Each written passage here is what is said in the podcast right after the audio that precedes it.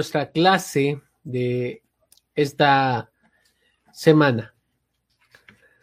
Para comenzar, quisiera mandar saludos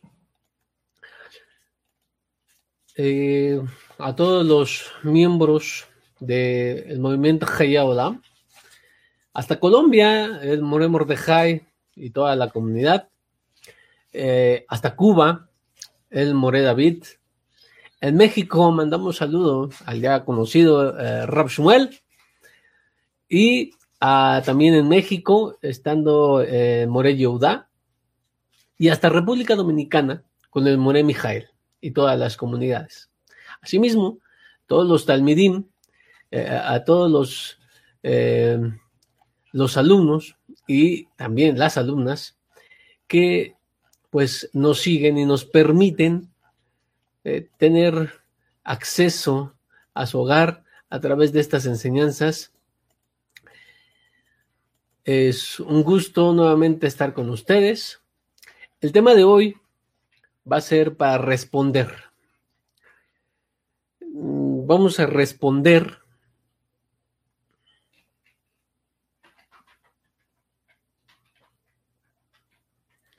vamos a responder a las preguntas que pues este, nos estaban haciendo.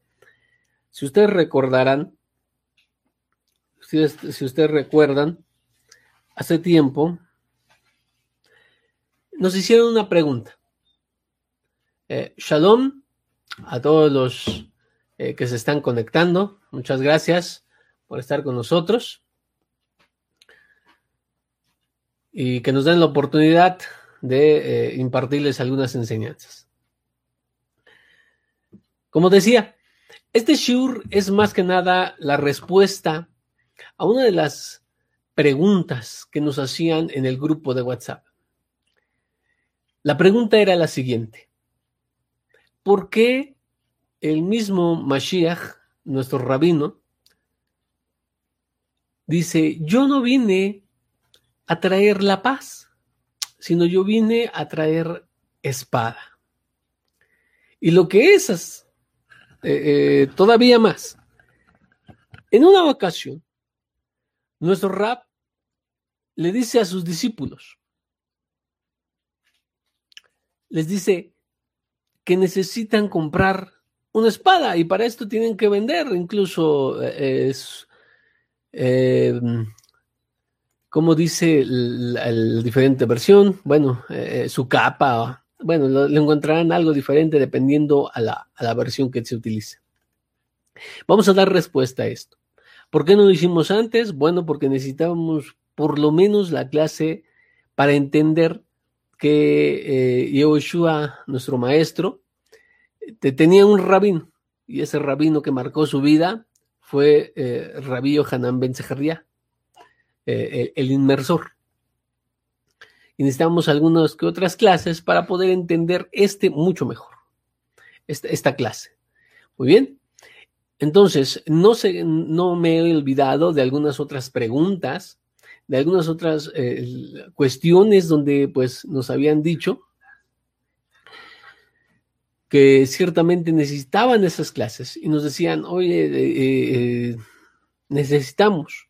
Bueno, entonces es cierto, lo estamos tomando en cuenta y de manera que eh, responderemos a la brevedad.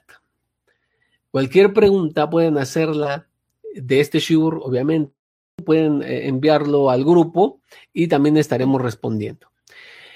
¿Ok?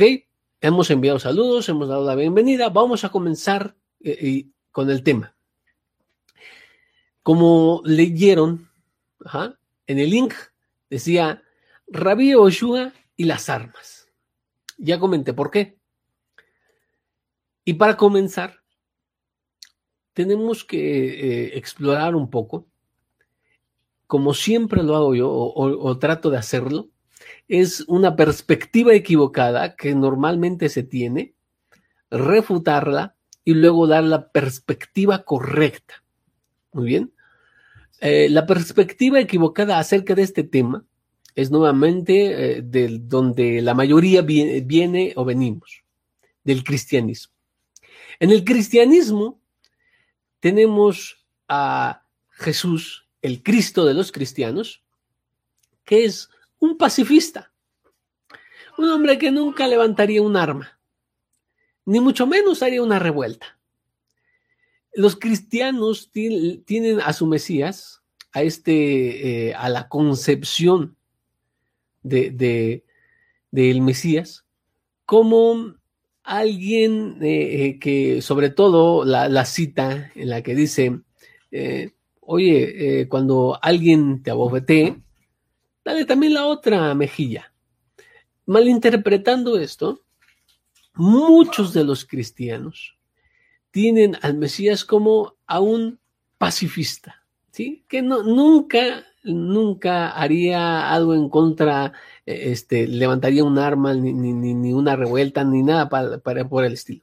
Entonces, cuando se encuentran con estas citas, obviamente eh, se quedan un poco alarmados, dicen, bueno, ¿qué, pasa aquí? Necesitamos, ellos necesitan dar una respuesta y lo hacen, eh, como vamos a explicar, un poco de espiritualización.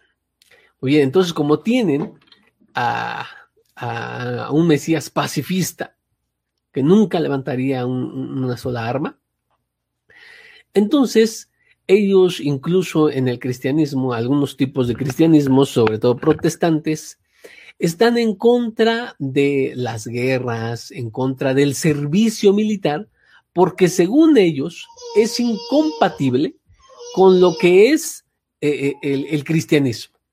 Para ellos, obviamente, en su concepción, no puedes eh, rechazar lo que es su concepto de Mesías, que es un pacifista, entonces ellos necesitan ser personas totalmente alejadas de, incluso no, no hacen servicio militar. Esto es, es algo terrible. Para nosotros no. Para nosotros como judíos, el servicio militar, luchar a favor de Israel, es una de las más grandes mitzvot que hay. Es, es, totalmente distinto la concepción cristiana y nuestra concepción, la judía. Ahora, entonces, ese es su, Cristo, ese es su Mesías, un pacifista. En el lado del, judaísmo, sobre todo del primer siglo en la que estamos leyendo estos textos, en, en, las que se dan los hechos, la vida del Mesías, tenemos diferentes concepciones en diferentes grupos de el Mesías. El Mesías es un concepto que no viene eh, literal en la Torah, que surge mucho después. Y bueno, a través de, por ejemplo, em, lo que dice el profeta Daniel acerca del Hijo del Hombre que venía en las nubes. ¿ah? Eh, en ese tiempo, después de ese texto, pues empiezan a surgir varias interpretaciones y varias concepciones del Mesías. Una de ellas es un guerrero, algo así como un juez en la tierra, representante de Hashem. Es, eh, y, hasta hoy se tiene esa concepción, el, Mesías, para la mayoría de los judíos hoy, tiene que librar las batallas y las guerras de Israel. ¿Sí? Entre otras cosas. Eso lo veremos de manera especial en algunos, eh, eh, en algunas clases que estaremos impartiendo también, en la concepción del Mesías, para quitar también aquello, aquello todavía que se trae o se arrastra del cristianismo en, cuestión a la concepción del Mesías. Muy bien, entonces, eh, el, el Mesías judíos es alguien que libraría las batallas de Israel.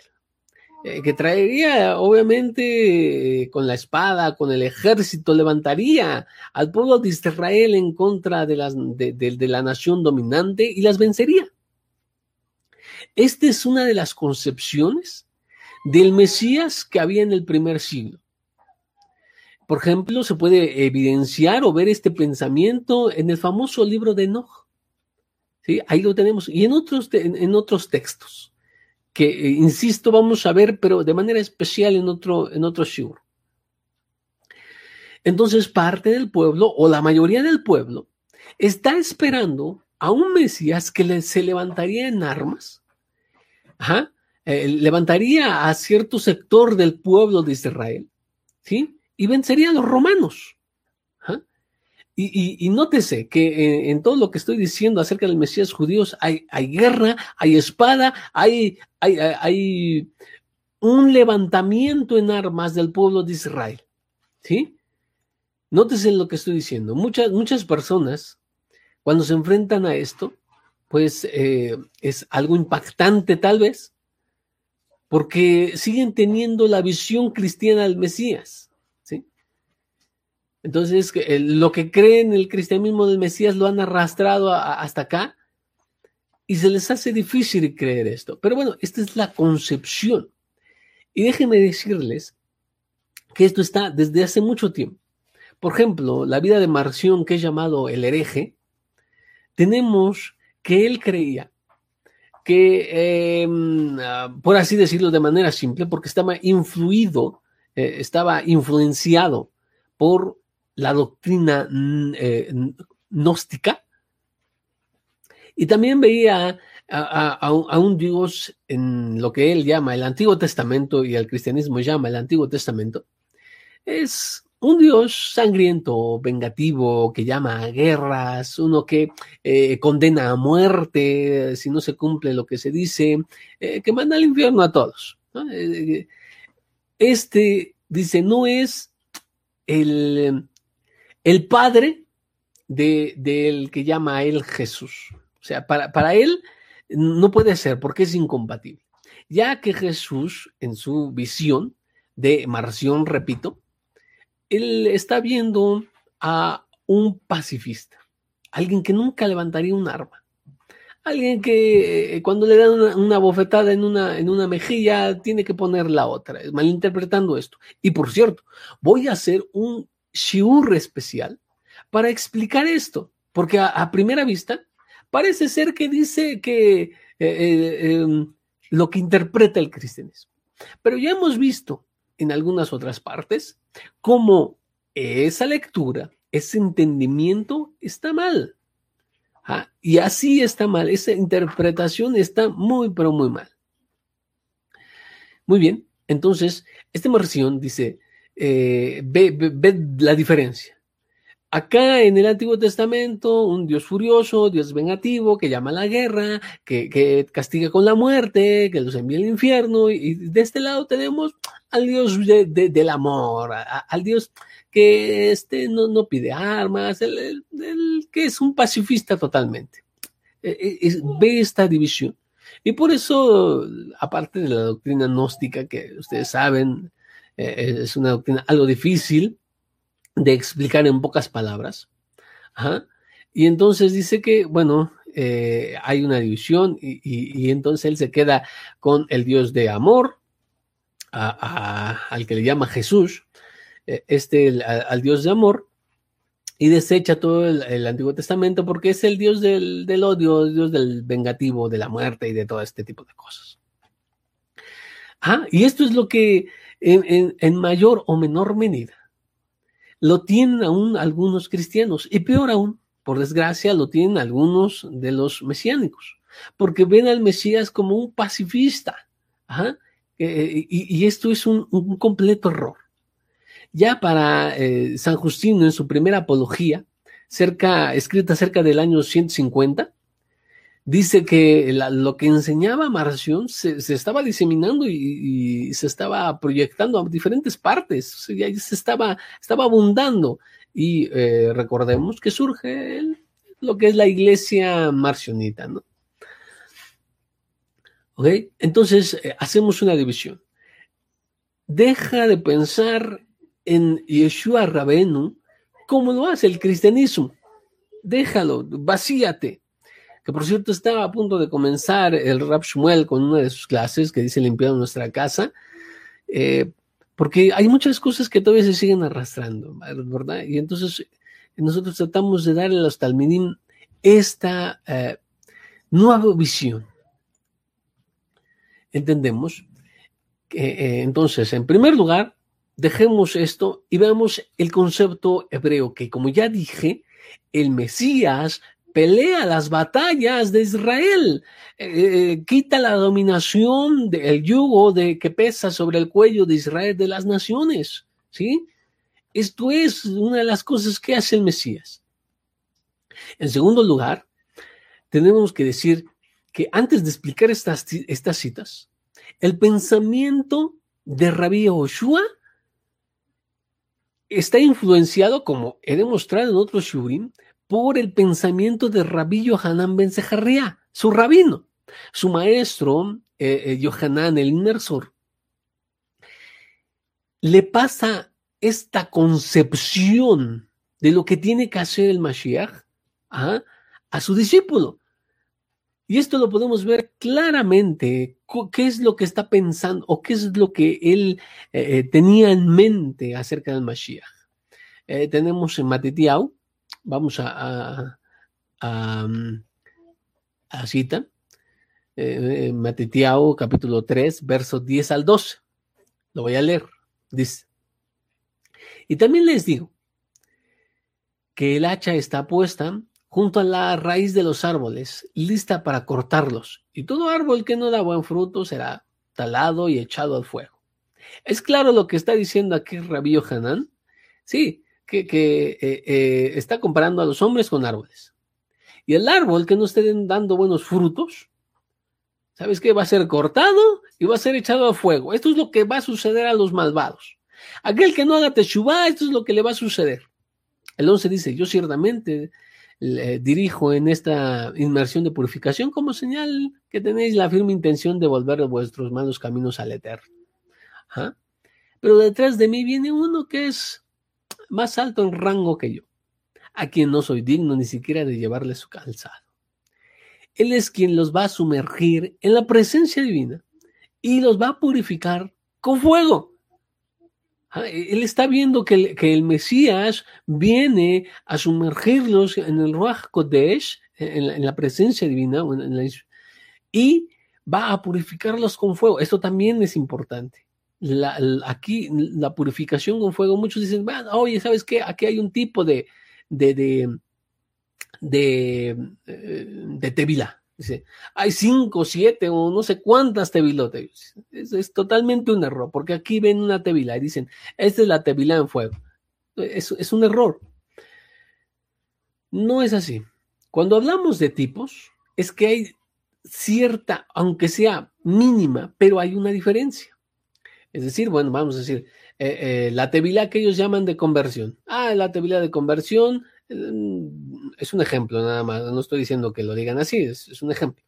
Eh, no sé cómo, cómo, cómo, lo digan, pero bueno, tal vez dicen que solamente en, en, en el mar o en un río. ¿ah? Y se sumerge tres veces. Y así lo hacen. Solamente el que se va a convertir lo hace así. Ahora, para purificación, ese lo puede hacer en, una tevila hecha y en esa se sumerge una sola vez. ¿Ah? Y entonces, el que va a hacer eh, la inmersión de purificación no puede ir al mar.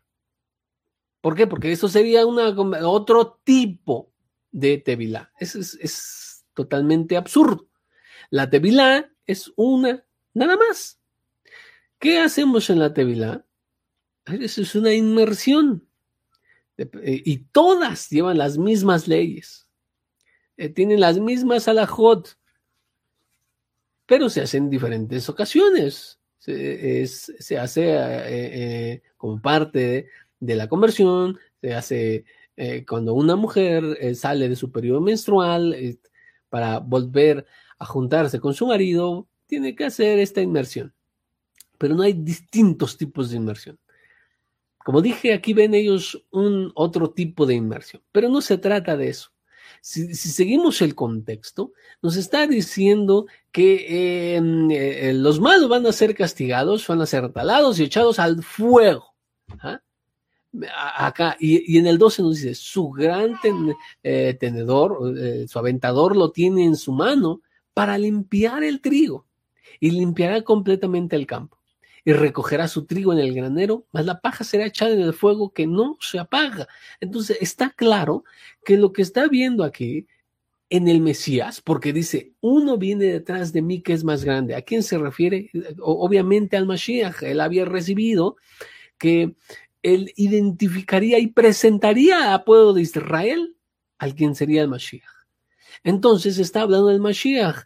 Entonces dice, mira, lo que va a hacer el Mashiach es limpiar el, va, va, este, tiene su aventador en la mano, y va a limpiar el trigo, el trigo se va a quedar, esos son los buenos, y va a limpiar completamente el campo, va, va, va a raer con los malos, los va a acabar de raíz, se van a acabar, los va a talar, y recogerá su trigo en el granero, esto es, van a ir, los buenos van a ir a, al premio, a, la recompensa, más la paja será eh, echada al fuego que no se apaga, también su recompensa eterna, ¿no? ¿Y de dónde se basa? Probablemente, no probablemente, sino se está basando a pasajes del Tanaj. Por ejemplo, si, me dejan citar uno de estos, en, Malají, en, en Malaquías, capítulo 4, en su verso 1, nos dice, ¿por qué aquí que viene el día, ardiente como el horno? Y todos los soberbios y todos los que hacen el mal serán como paja. ¿Escucharon? Lo mismo que dice. Y el día que va a venir les prenderá el fuego. Así lo dice el Eterno, que no les dejará ni raíz ni rama. Está viendo a través de, los profetas, eh, quien eh, Rabí Hanan, que también es profeta, está viendo que el, Mesías viene a limpiar el campo, viene a acabar con los malvados ¿ah? Esto es parte de lo que va a hacer. Así de simple. Entonces, esto que piensa Rabbi Hanan lo transmite a su discípulo, Rabbi Yoshua, el Mashiach. Con esto en mente, nuestro maestro dice algunas cosas muy interesantes. Y algunos van a decir, bueno, es que eh, eh, lo ven todavía como pacifista. No, ah, perdón, pero no. Tenemos, por ejemplo, en la besora de Hillel, eh, en el libro de Lucas, capítulo 19, verso 27. Lo dice en una de sus comparaciones. Yoshua Raben, nuestro maestro es muy claro. Mira lo que dice. Y, compruébalo, anótalo ahí. Lucas 19, 27, léelo. Ah, dice, pero a estos, a mis enemigos, que no querían que reine sobre ellos, tráiganlos acá y mátenlos, cuélguenlos delante de mí. Ah, esto no es... Entonces, ¿qué pasó con lo de da la mejilla? te hicieron algo en la mejilla, da la otra. Pero, pero fíjate qué explícito es. Dice, a estos enemigos que no quieren que yo reine sobre ellos, tráiganlos delante de mi presencia y mátenlos. Entonces, cuando el, cristianismo se encuentra con esto, dice, oh, no, puede creer casi que sean palabras del Mesías. Vamos, a, vamos a ver qué dice acerca de su padre. ¿Ah? Ok, esto lo dijo el Mashiach, pero ¿qué dice acerca de su padre? Tenemos otra comparación, llamado por ahí también parábola, eh, de, de, una boda, de, de la boda del rey, que preparó para su hijo y que no fueron. En Matitía 27, 22, verso 7. Repito, Matitía, capítulo 22, verso 7, nos dice, entonces el rey se enfureció. ¿Quién es el rey? El rey es Hashem. Se enfureció y enviando a sus ejércitos destruyó a aquellos asesinos e incendió la ciudad. ¿Sí? Y esto lo tenemos en, otras partes también, no, son las únicas partes donde pues tenemos algunos pasajes ¿ah? como estos. Volviendo al Tanaj. En el Tanaj, por ejemplo, de Ilim, el libro de los Salmos, capítulo 21, verso 9. Ahí dice, los harás como un horno de fuego en el tiempo de tu enojo. El Eterno en su ira los devorará y el fuego los consumirá. Es la misma idea, es lo mismo. Tenemos que Hashem manda, eh, manda al Mashiach y este va a ser el juez. Este va a ser el que eh, venga a cortar aquel eh, árbol que no está dando buen fruto, que va a cortarlo y echarlo al fuego. ¿Sí? Este es. Tenemos muy en claro entonces el mensaje, y, no, podemos ir a todo, pero el Tanaj está repleto de todo esto. Los impíos que no aceptan el mensaje del reino y que por razones obvias al no aceptar y no, no hacer teshuvah y no hacer lo, lo, que necesitan hacer para entrar al, al Malhut, al Malhut a Elohim, al reino de, del Eterno, pues no, no van a entrar. Y que entonces necesitan ser talados y echados al fuego. Entonces sí, ahora vamos, después de esta introducción, de ver el pensamiento equívoco del cristianismo y el pensamiento judío acerca del Mashiach y la educación que tiene nuestro Mesías de su rabino, Vamos a explorar ahora sí las citas en cuestión. La primera de ellas la podemos encontrar en Matitía, Sefer Matitía, en el libro de, Mateo, en su capítulo 30, en su verso 34 al 38. Sé que estoy yendo un poco rápido, bueno, pero eh, trato de aprovechar el, tiempo, lo máximo que podamos. De todos modos queda grabado y ustedes pueden hacer sus notas al volver a revisar eh, el video o al volver a verlo para que eh, tengan sus propias notas. Muy bien. Y ahí vean y, corroboren las citas en, la traducción de las escrituras que tengan. Muy bien, entonces dice eh, Matitía capítulo 10, voy a leer del verso 34 al 38. Y dice, no caigan en el error de pensar que ahora traeré paz a la tierra. No voy a implantar la paz, sino la espada. Mira, qué curioso. Al ver entonces toda la, introducción que dimos, eh, eh, corta para, para, nuestro gusto, pero bueno, tampoco quiero cansarlos. Vemos entonces que el mismo Mesías le dice, oye, no caigas en el error de pensar que soy un pacifista, que vengo a traer amor, paz a la tierra. Sí, eh, la concepción cristiana.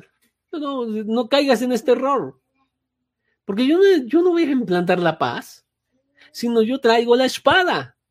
Hey, ven como si lo que tiene que hacer el Mashiach es librar las batallas del pueblo de Israel liberar al pueblo de Israel del yugo de las naciones a través de qué? A través de armas, a través de ejército. Este, este, este, es, este es, el, es Mashiach que está eh, en el Tanaj, es el Mashiach que está en el Keten, Rishonim, en los escritos de los primeros discípulos. Pero el, el, Mesías pacifista que nunca levantaría una sola arma, eso es pensamiento eh, eh, griego de, de, los cristianos. Sí, es extraño. Dicen el 35. Porque mi, mi venida es para causar aquello que es de gran discusión entre el hijo y el padre, y entre la hija y su madre, entre la nuera contra la suegra. 36. Cuando los enemigos de un hombre serán los de su propia, cuando los enemigos de un hombre serán los de su propia casa. Y aquí tenemos nuevamente eh, el cristianismo tratando de, de, dar una solución para que su Mesías siga siendo el Mesías que ellos crearon, el que les plació tener, el que eh, con la reinterpretación de su persona, ni siquiera eh, van al servicio militar porque lo ven como algo que Hashem no acepta, algo que Tal vez se hizo en el Antiguo Testamento, pero en el Nuevo Testamento ellos no tienen que por qué participar en guerras. ¿Cómo vuelvo a hacer hincapié? Para nosotros los Yudim, el servicio militar, luchar por Israel, eh, eh, entablando guerra contra el enemigo de Israel, contra los pueblos que se levantan en contra de, para defender al pueblo, es una mitzvah enorme pero es, algo que se tiene en gran estima, se tiene eh, totalmente diferente al cristianismo. Entonces, aquí el, cristianismo, ¿qué trata de hacer? Decir, bueno, oye, aquí está diciendo que los que se vuelven cristianos, bueno, hay una discusión, hay, hay problemas. Ah, aquí el cristianismo trata de solucionarlo diciendo, mira, espiritualizando. Está espiritualizando y dice, mira, él, eh, eh, aquí lo que quiere decir que cuando uno se convierte al cristianismo, pues hay peleas en la casa porque pues algunos son, eh, vienen del catolicismo y bueno, no aceptan tu fe, etcétera, etcétera. ¿no? Entonces, esa es la forma de explicar del cristianismo. Esta no es eh, eh, aquí, porque vamos al 37, dice, el que ame a padre o madre, hijo o hija, más que a mí, no merece que yo sea su Mashiach. Si no me merece. El que no toma su madero y decide seguirme, tampoco me merece. Esto es, eh, vuelven a espiritualizar diciendo, mira, ¿qué es tomar tu madero? Ah, mira, te, tocó una, una esposa difícil. Entonces, toma tu madero. O como ellos eh, en su traducción lo tienen, es diciendo, bueno, oye, ¿sabes qué? Eh, carga tu cruz. Esa es tu cruz. ¿No? Para nada, más alejado de la verdad. No, esto, esto, no es lo que quiere decirme. El que no toma su madero y decide seguirme, tampoco me merece. ¿Qué está hablando aquí? Él dice, miren, no caigan en el error de que, de que yo traje eh, la paz a este mundo. Yo voy a implantar, no voy a implantar la paz, sino la espada. Sí, voy a implantar la espada. ¿Qué es esto? Sí, e, él tenía en mente, el Mashiach tenía en mente que se debería librar como plan A una guerra en contra de la nación más poderosa en ese tiempo, o el imperio romano. Y cuando dice, el que no toma su madero, este es eh, cuando alguien se le cuelga, es que es enemigo del imperio, enemigo de Roma. Se cuelga a quienes? A los insurrectos, por ejemplo, aquellos que se levantan en armas en contra de Roma. Le está diciendo, el peligro es real, el peligro es la muerte. Pero el que no, eh, no toma este, este riesgo de muerte y decide seguirme, no merece, no me, no me merece, no merece que, que yo sea el Mashiach, que yo sea su Mashiach. ¿Sí? Miren cómo la concepción del Mesías es totalmente distinta. Muy bien. Ahora, eh, tenemos que entender que el grupo de Yoshua Rabén es un grupo armado. Un grupo armado. Que un grupo armado que está hablando acerca de un reino venidero. Un reino donde reina solamente Hashem. Donde no hay espacio para Roma. Donde no existe César donde no hay dominación extranjera, no se tienen que pagar impuestos. En fin, en este reino no cabe nadie de los romanos, ni, ni, nadie, nadie absolutamente de los que están ahí. Ni Herodes, ni nadie, no caben en este reino. ¿Sí? Es un grupo armado. Cualquiera que se unía al grupo del Mashiach tendría el peligro de que fuera arrestado por, por precisamente esto. ¿Qué, dice Roma? Imagínate, están los romanos y ven a un grupo armado, ¿sí? A, un grupo armado que está hablando acerca de que ya llegó el rey de Israel y que no hay que, este, se va a librar de la dominación eh, romana, ya no hay que pagar impuestos y si es necesario, si no entienden con eh, las palabras, se va a tener que utilizar las armas. Creo que por supuesto que Roma los ve como enemigos. Y eso entonces es un peligro real. Un peligro de muerte para el que decide seguirlo. Eso es lo que significa el que no toma su madero y decide seguirme, tampoco me merece. ¿Sí? Eh, eh, está diciendo el que me sigue a mí tiene el peligro de muerte. Pero si tú amas más a tu madre, a tu hija, tu familia, pues entonces no me mereces. ¿Sí? Pues, las personas tienen miedo normalmente. Cualquiera que lo siguiera podría ser culpado o al menos arrastrado a, terribles consecuencias, como he dicho, la muerte. Y esto fue, real totalmente. Mataron a, a Rabenu, ¿sí? Y eh, a sus discípulos también los, los encarcelaron, algunos los mataron, bueno, también sufrieron. Eso es lo que significa tomar el madero. Ajá. Y, no te salgas del contexto del primero. El, puramente el concepto de un Mesías que viene a librar a través de la fuerza, eh, viene a ser un juez, para vengar al pueblo de Israel. Y Rabbi Oshua y todos sus discípulos están en sintonía con esta interpretación, con esta manera de ver al Mashiach. Esto es lo que esperan. Ahora vamos a leer un poco acerca de lo que dice el Talmud. ¿Ah? Eh, eh, en su hoja 98a, eh, extrae un poco, nos dicen, el rabino Alexandri dice, rabino Yoshua ben Levi plantea una contradicción. En un versículo se aborda el compromiso de Elohim de redimir al pueblo, de, al pueblo judío. Este es el verso el que dice, yo, el Eterno, a su tiempo, lo apresuraré. Eh, está tomado de eh, Isaías capítulo 60, verso 22.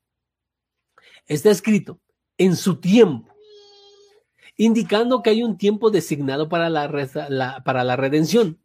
Pero también está escrito, lo aceleraré, indicando que no hay un tiempo establecido para la redención. Esto es lo que eh, Rabino Yehoshua Ben Levi está planteando. O, hay un tiempo establecido o no hay un tiempo establecido. Porque si dice en su tiempo, quiere decir que eh, está establecido. Pero si dice lo puedo acelerar, entonces no es, no es un tiempo establecido que se puede cambiar dependiendo algo. Entonces dice, eh, el rabino Alexander explica, si merecen, escucha bien, si merecen la redención mediante el arrepentimiento y las buenas obras, aceleraré la venida del Mesías. Pero si no merecen la redención, la venida del Mesías estará en su tiempo designado. Esto es importante entenderlo. ¿ah? Parte del pueblo también sabía esto. Y entonces, pregunta para todos los talmidim, que espero que respondan, eh, eh, me respondan en, privado, y daré una respuesta en el grupo de WhatsApp. Muy bien.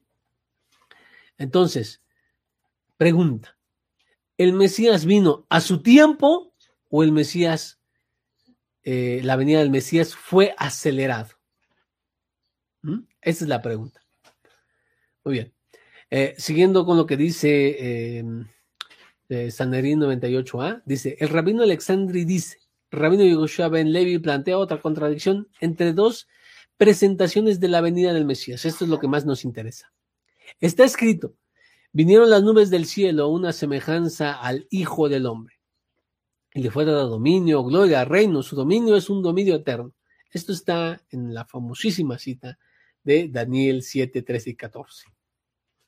Y está escrito, he aquí que tu rey vendrá a ti, eres justo y victorioso, humilde y cabalgando en un asno, y sobre un potro, el potro de un asno. Isaías, digo, Zacarías, capítulo 9, verso 9. Zacarías 9, 9. Es de donde está eh, aquí.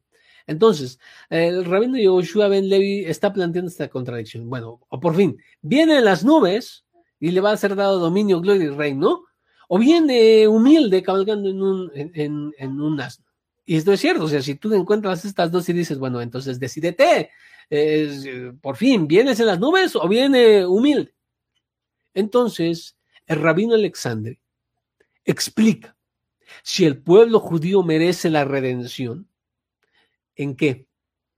No nos dijo antes. Por eso leí la parte eh, eh, de ah, el contexto, sí, lo anterior, cuando dice, si el pueblo judío merece la redención mediante el arrepentimiento y las buenas obras. ¿eh? Tenme en mente ese. Eso ya lo dijo el rabino Alexandre. Entonces, si el pueblo judío merece la redención, el Mesías vendrá de manera milagrosa con las nubes del cielo. Pero si no merecen la redención, el Mesías vendrá humilde y cabalgará sobre un Muy bien.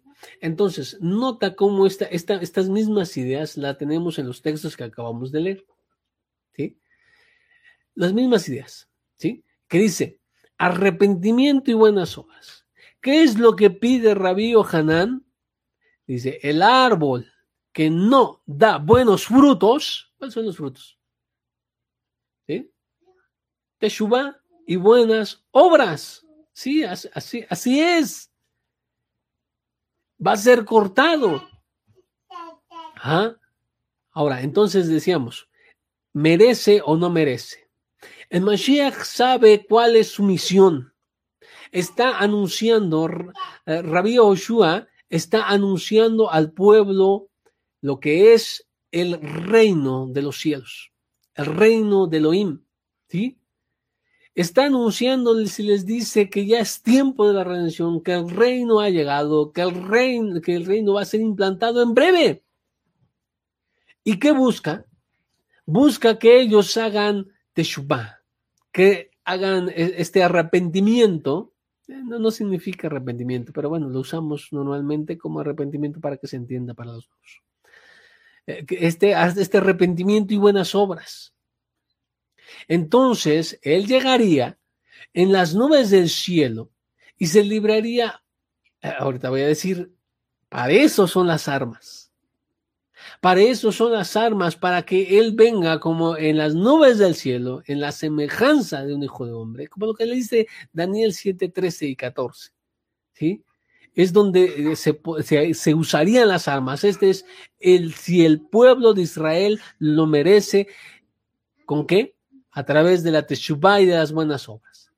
Pero si no lo merece, entonces entraría humilde y cabalgando sobre un aso.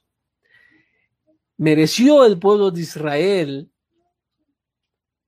a través de su Teshuvah y de las buenas obras? No.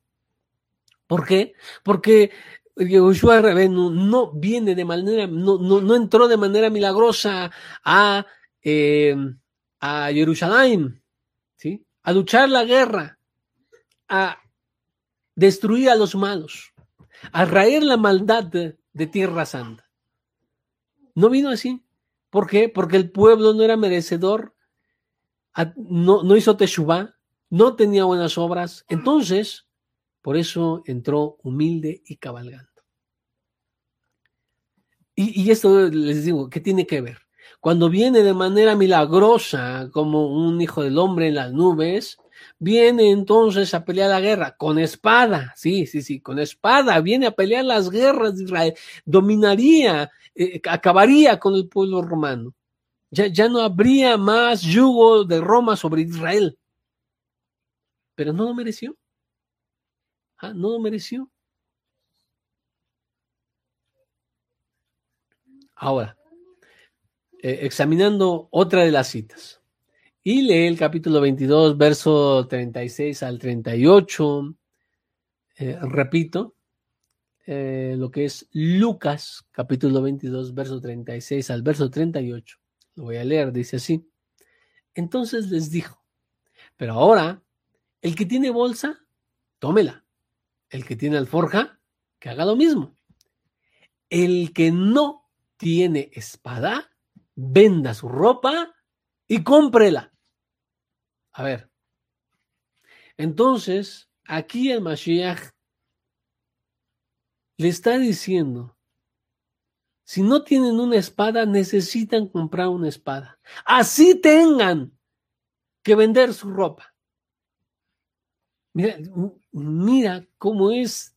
Le dice, compren una espada, aunque sea a precio de tu ropa, lo que te, lo que te vistes, lo que te cubre del frío, aunque sea que tengas que quitarte eso, necesitas comprar una espada. ¿Por qué necesitas comprar una espada? Porque si el pueblo de Israel es digno con Teshuvah, haciendo eh, este, este, retorno a Hashem y a la Torah, haciendo buenas obras, entonces se tiene que librar una batalla. Va a, haber, eh, va a haber milagrosamente una batalla, sí, sí, pero va a haber batalla, ah, va a haber hombres que necesitan ir a luchar. Ajá.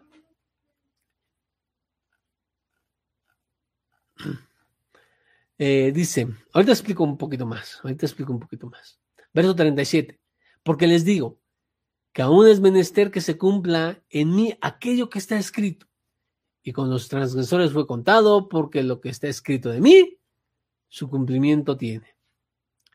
Verso 38 dice, entonces ellos dijeron, Señor, maestro, aquí hay dos espadas. Y él les dijo, basta. Entonces, acabando, aprovechando para eh, hablar acerca de una concepción errada.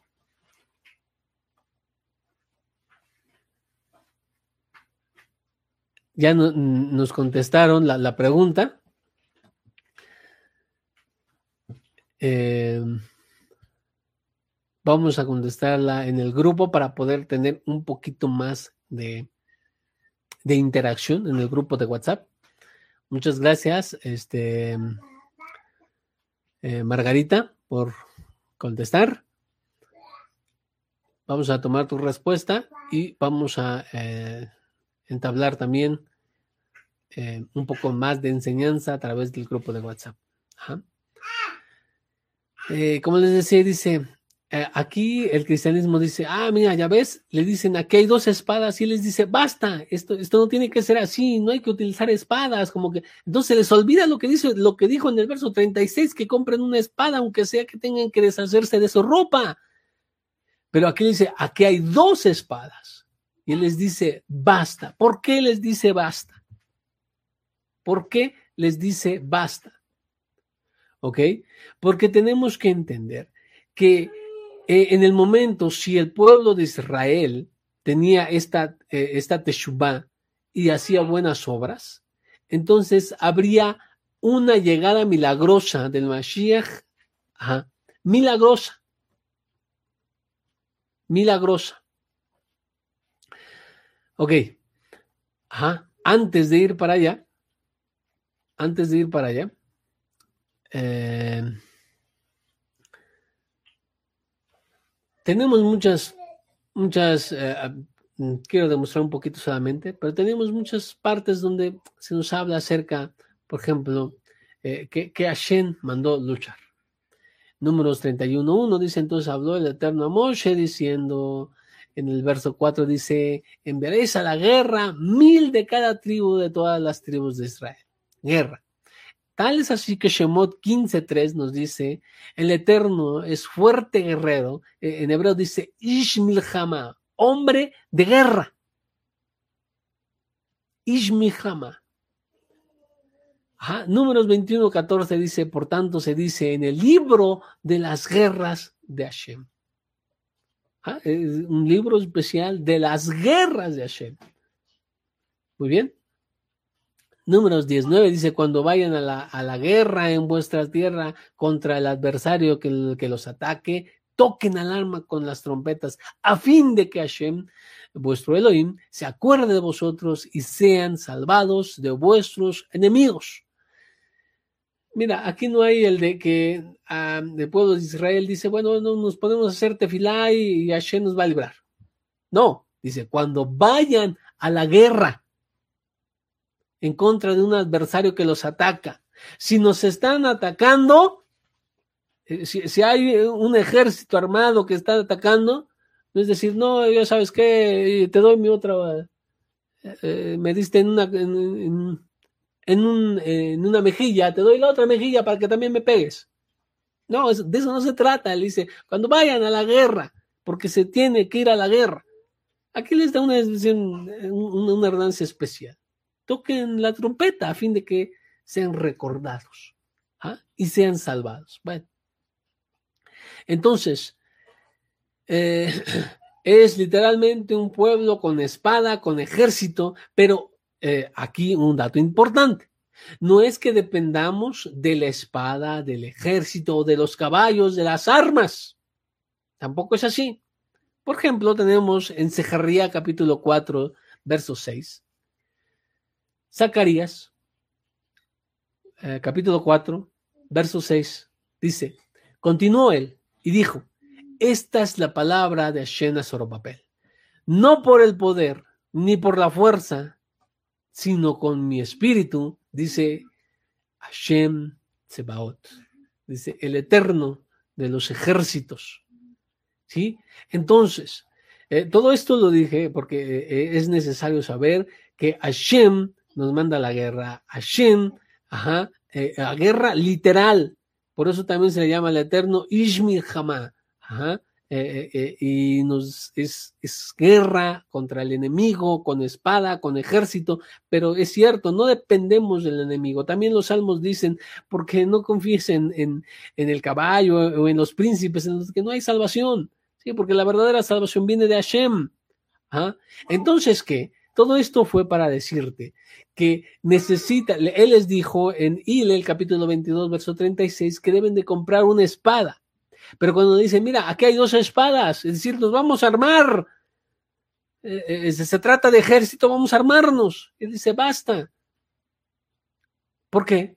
Porque no se trata de que confiamos en espadas, confiamos en príncipes, confiamos en ejército, sino la verdadera salvación viene del Eterno. Pero esto tampoco quita que se van a poner a hacer tefilá y ya, este, sin pelear. No, tampoco quita el lado literal de la guerra.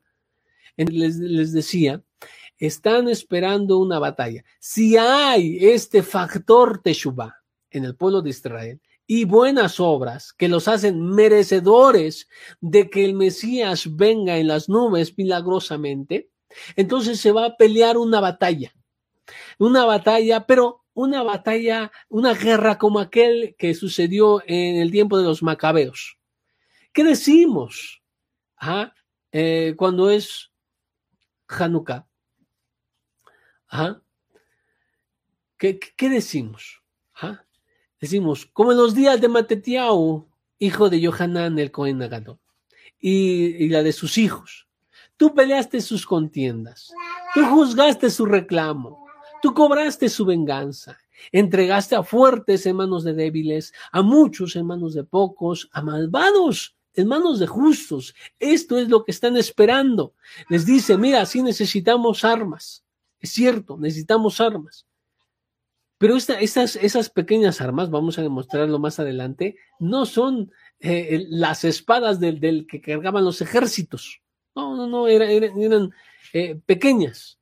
¿Sí? Entonces imagínate a un pueblo que, que no tiene educación en guerra, que, que acomandados por el Mashiach y Joshua Rabenu, si el pueblo de Israel estuviera, fuera merecedor y entrara triunfalmente a través, como lo dice eh, Daniel 7, 13 al 14, ¿ah? entonces e, e, estos pequeños, que, estas personas que no tienen educación en guerra, vienen los romanos, vienen varias legiones, totalmente hombres de guerras educados, pues, que la lógica nos dice quién va a ganar. tienes a un pequeño puñado de no sé cuántos, eh, ¿qué te gustan? Cinco mil hombres que están siguiendo al Mashiach y, tienen espadas y están dispuestos a pelear, pero tienes del otro lado a el ejército romano y vienen varias legiones, todos hombres de guerras, con eh, expertos en batalla, la lógica nos dice quién va a ganar, pues, eh, obviamente los que son más, los que tienen más preparación, el ejército que está totalmente preparado. Pero no, lo que están esperando es que dice, se necesitan las armas, dije Yoshua Rabeno, pero dice, aquí hay dos, es que no, no se trata del número de las espadas, no se trata del número de los que están con nosotros, de, los guerreros que vamos a luchar, porque esta lucha sería casi, casi, eh, eh, ¿cómo lo podemos decir? Como en aquellos tiempos de los macabeos, que los débiles que siguen al Mashiach, que los pocos que sirven eh, al Mashiach, iban a acabar con los fuertes y con los muchos de Roma. Ajá. Esto es lo que están esperando. Ahora, yo hablé mucho de factor Teshuvah. Y van a decir, bueno, eh, y este es uno de los argumentos más fuertes que tienen, y eh, eh, los que no aceptan a Yahushua Rabeno como el Mashiach.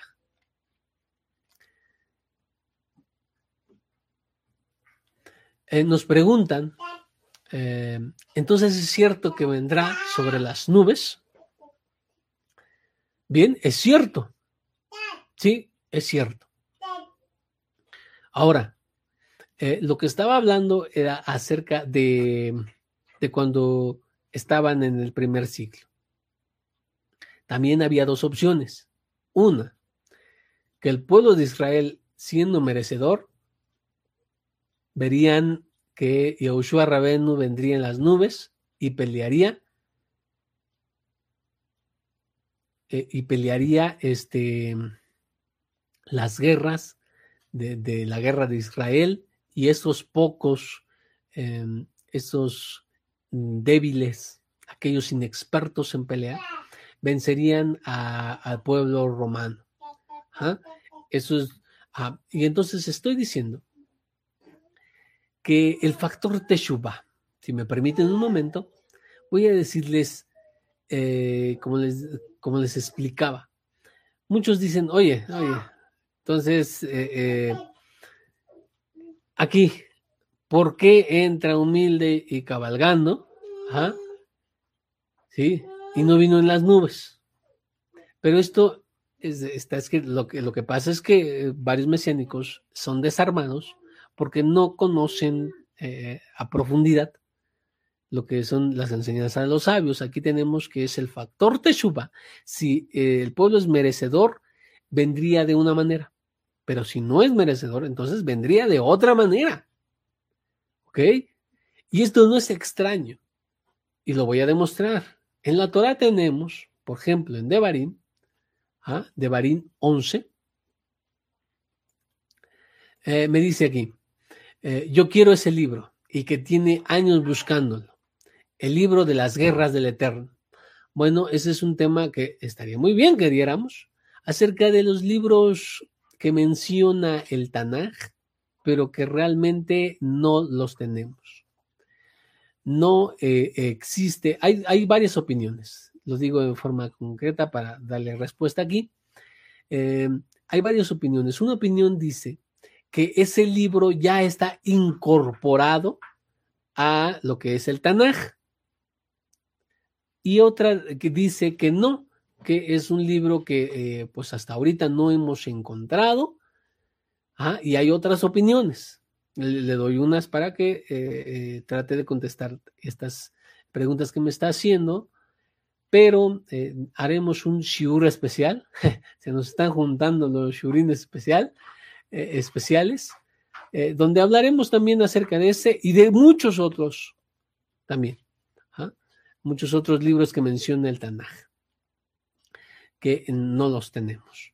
¿ah? O, al menos, bueno, hay, opiniones acerca de que los que Por ejemplo, hay unos por ahí en internet que se hacen pasar, pero no, no, es, no, son esos los que menciona el Tanaj.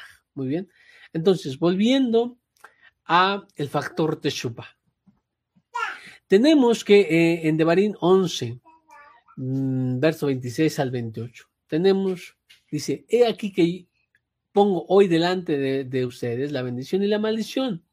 La bendición si oyeres los mandamientos de Hashem, tu Elohim, que yo les estoy prescribiendo hoy. Y la maldición si no oyeres los mandamientos de Hashem, vuestro Elohim. Y se apartan del camino que les estoy ordenando hoy, para ir en pos de dioses ajenos que no habían conocido. Entonces, aquí tenemos dos cosas, bendición y maldición. El pueblo de Israel es el que va a elegir. Hay un factor para que haya bendición y hay un factor para que haya maldición. Muy bien. Entonces, ¿eran necesarios los dos? ¿Era necesario que el pueblo de Israel experimentara tanto la maldición como la bendición? No, no era totalmente necesario. El plan A de Hashem es que el pueblo de Israel estuviese eh, siguiendo la Torah, siguiendo la voz de Hashem, ¿ah? y, que fueran mm, de esta manera eligiendo la bendición sin necesidad de eh, eh, recibir sobre ellos la maldición. Ese es el plan A, la bendición. Tenemos un plan B, la maldición. Muy bien, pero esto es todo a través del factor que decide Israel. Dice, si escuchas y haces, pero también dice, y si no obedeces, va a suceder esto. Si obedeces, sucede esto. Si no obedeces, sucede la maldición, esto. Entonces, el pueblo de Israel simplemente pudo elegir la bendición como siendo fiel y obediente a la Torah, siendo fiel al pacto con el Eterno. Pero bueno, tomó otro camino y entonces este, experimenta la maldición y experimenta también la bendición. Aún así, eh, vemos entonces que cómo tendría que venir el Mashiach en, el, en las nubes o cabalgando. ¿Eran necesarias las dos? O sea, que, que, eh, el Mashiach viniera de esas dos maneras. No era un plan A. El plan A, si el pueblo de Israel eh, este, hacía Teshuvah ¿ah? y tenía buenas obras, el plan A es obviamente que viniera en las nubes del cielo con eh, milagrosamente y, con las espadas se peleara una guerra que, más que nada sería Hashem peleando por ellos y les daría la victoria milagrosamente, como vuelvo a decir, como en tiempos de los macabeos, de los pocos y los débiles entregados a, la batalla con, fe en Hashem, eh, derrotarían a los muchos y a los poderosos eh, el, ejército de eh, el ejército romano. Ajá. Pero el pueblo de Israel no tenía este factor Teshuvah, por tanto tuvo que entrar en un asno y humilde.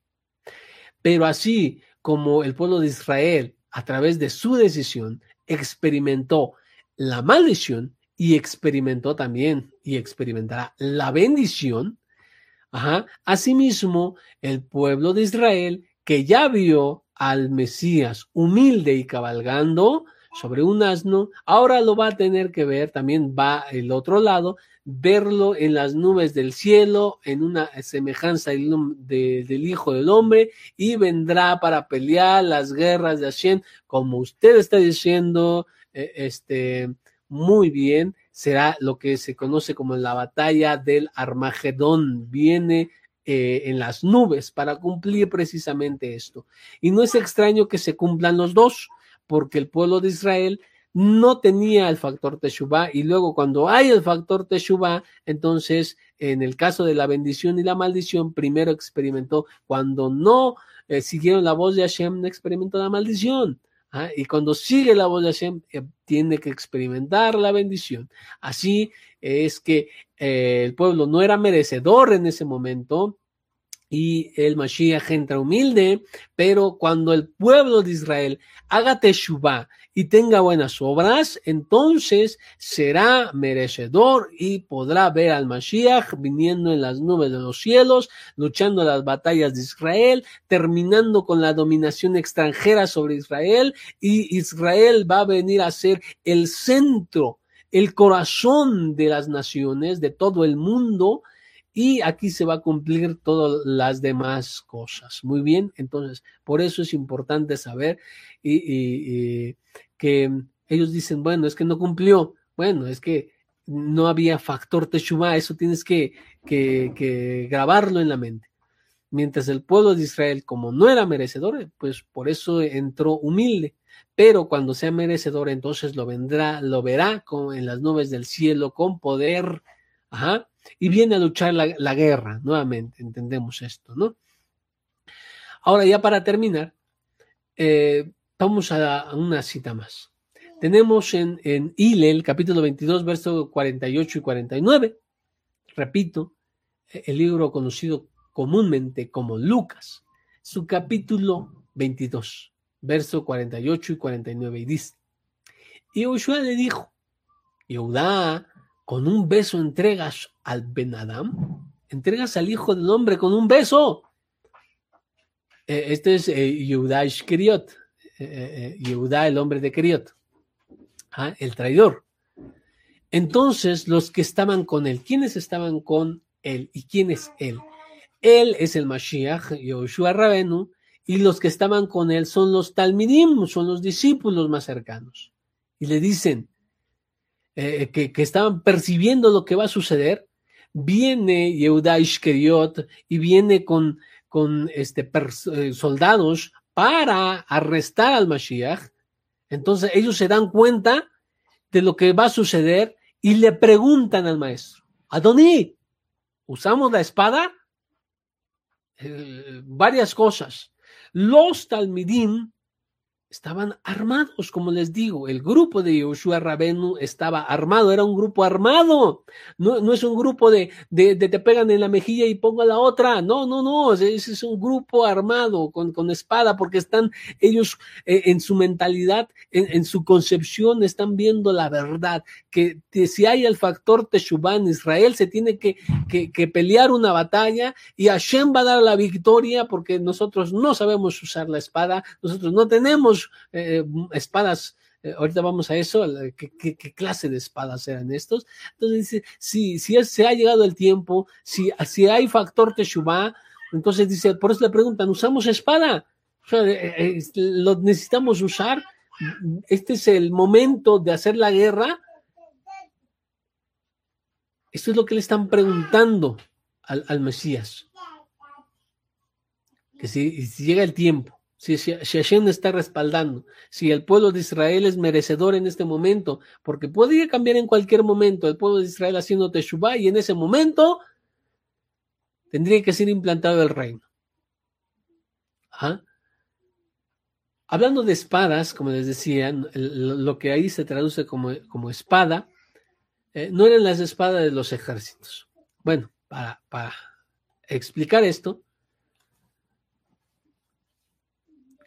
Para explicar esto, vamos a, citar lo que nos dice eh, Flavio Josefo, eh, en realidad se, llama Josefo, ¿verdad?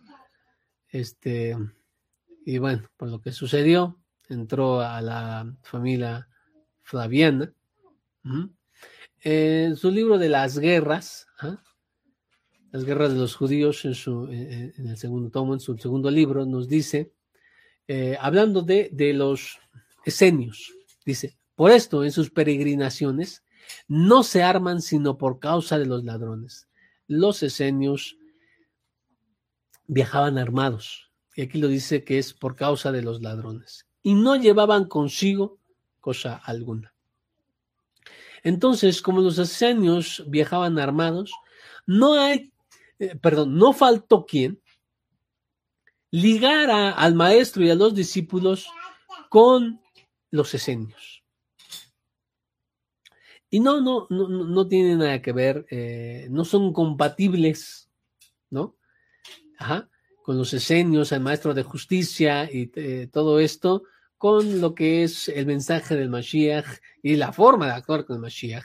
Por ejemplo, los esenios nunca hubieran concebido que eh, se esté con los que llamaban los pecadores, con los recaudadores de impuestos, y bueno, por eso era una de las cosas en que se apartaban, se iban al desierto y vivían en comunidad, porque no tratar de no tener contacto con ese tipo de gente. Bien, entonces eh, los discípulos llevan armas cortas, que en el latín se le llama sica. Lo que eh, aquí está hablando, eh, los textos de los primeros discípulos, es lo que se conoce en latín como la sica, es una pequeña, una, una, pequeña arma, pues, como un cuchillo chiquillo, no es una espada en sí, no es porque la espada que utilizaban, por ejemplo, eh, el ejército, que obviamente era más grande, tenía que llevar cinturón y este y con su vaina para que guardara la espada y esta pesaba aproximadamente 5 kilos. Aparte que era muy costosa, se requería de gran entrenamiento para el uso de esta espada, porque incluso si, se tenía esta espada, pero no se sabía utilizar, era incluso peligroso para el mismo usuario. Entonces lo que cargaban los discípulos no es una espada de ejército grande, que era muy cara, vuelvo a insistir, muy pesada y difícil de usar, sin entrenamiento, sino que cargaban la sica, lo que se conoce como sica. De ahí viene la palabra sicario, eh, de, usar estas pequeñas armas. Ah, eh, esto, esto lo digo eh, por, lo que, por los discípulos. Los discípulos siempre estaban armados. Y digo siempre, acentúo, siempre.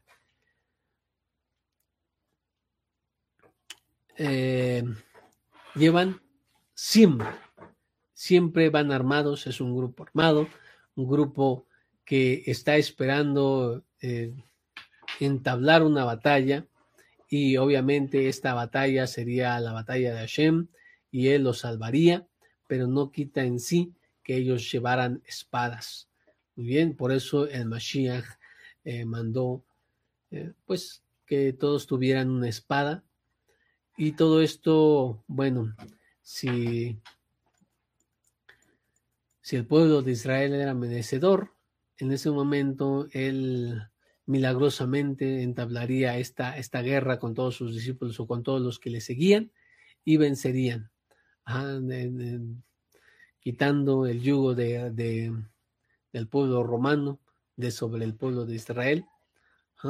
Y todo esto tenía que ver, insisto, con el factor Teshuvah.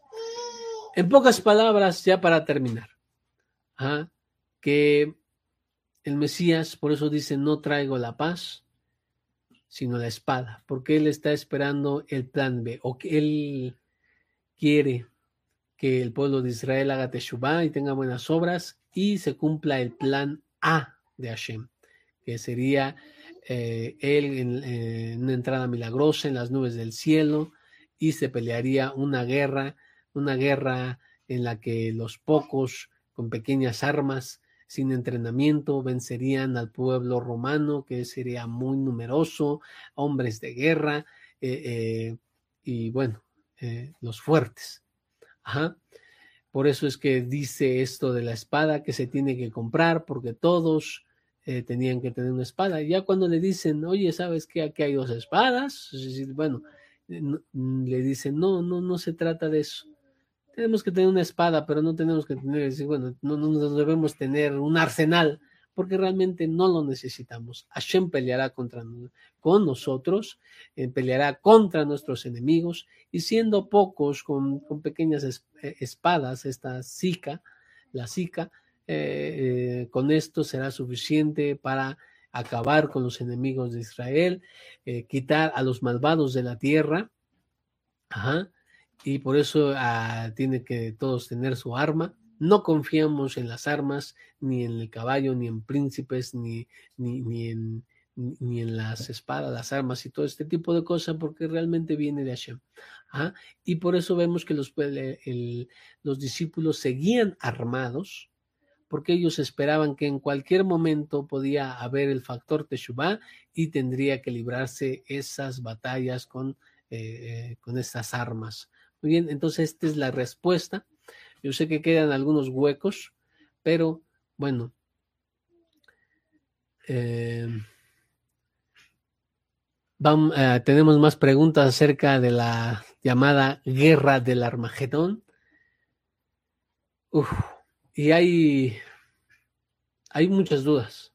Entonces, eh, yo creo que haremos un shigur especial acerca de eso, en la que trataremos de contestar todas estas preguntas. Muy bien, entonces, esto es el motivo de por qué el Mashiach pidió que se comprara armas, dijo que no, venía a implantar la paz, sino la, la espada, y todas estas citas que hemos visto. Espero que se haya entendido. Cualquier cosa, escríbanos con toda confianza en, eh, los comentarios de, del video. Y bueno, también con toda confianza estamos en el grupo y trataremos de contestar. Y si vemos necesario, haremos nuevamente otro shiur para contestar las nuevas preguntas que surjan pero creo que, eh, bueno, al menos traté de ser eh, lo más claro posible, mostrando los argumentos, las citas y el entendimiento de, acerca de cómo el Mashiach sí usa, sí, sí usa armas, permite la guerra, y es más, él sabía que había, tenía que haber una guerra eh, este, para librar las batallas del pueblo de Israel, como el Mashiach tiene que ser. Si no hace esto, pues entonces no se puede. realmente no es el Mashiach. Entonces, eh, bueno, así lo dejamos y nos vemos la próxima semana. Besdrad Hashem, tendremos nuevos temas y estaremos enseñando eh, muchas otras cosas más. Esperamos que nos acompañen y a todos los que nos dejaron eh, entrar a sus hogares a través de conectarse con nosotros, muchas gracias. Un saludo a todos y nos vemos la próxima semana.